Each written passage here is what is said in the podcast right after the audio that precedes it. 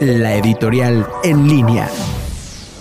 El problema de la división. En Estados Unidos, el homicidio de una persona afroamericana a manos de un policía blanco ha generado protestas que han llegado a la violencia, a lo cual su presidente se ha dedicado a atacar a sus adversarios políticos haciéndolos responsables. La base de su estrategia para llegar a ser presidente fue fomentar la división, pero una vez logrado el objetivo, la estrategia debió cambiar, porque no es conveniente gobernar a una población dividida aun y cuando se considere que la mayoría le respalda. Pero lo antes señalado también aplica para México, en donde el presidente López Obrador en múltiples ocasiones ha señalado a los que denomina sus adversarios, conservadores o fifís, pero que son también sus gobernados, como los responsables de los problemas que hoy afronta nuestro país, no obstante que ya lleven el gobierno un año y medio. En Estados Unidos hay, entre otros, un enfrentamiento por un tema de color de piel y en México por un tema de diferencia de pensamiento, y aunque en ambos países se debe respetar a la persona y su libertad de expresión, si el presidente que debiera ser el ejemplo de ese respeto no lo hace, seguiremos con problemas basados en la división en lugar de buscar ese punto de unión que es el bien de toda la nación.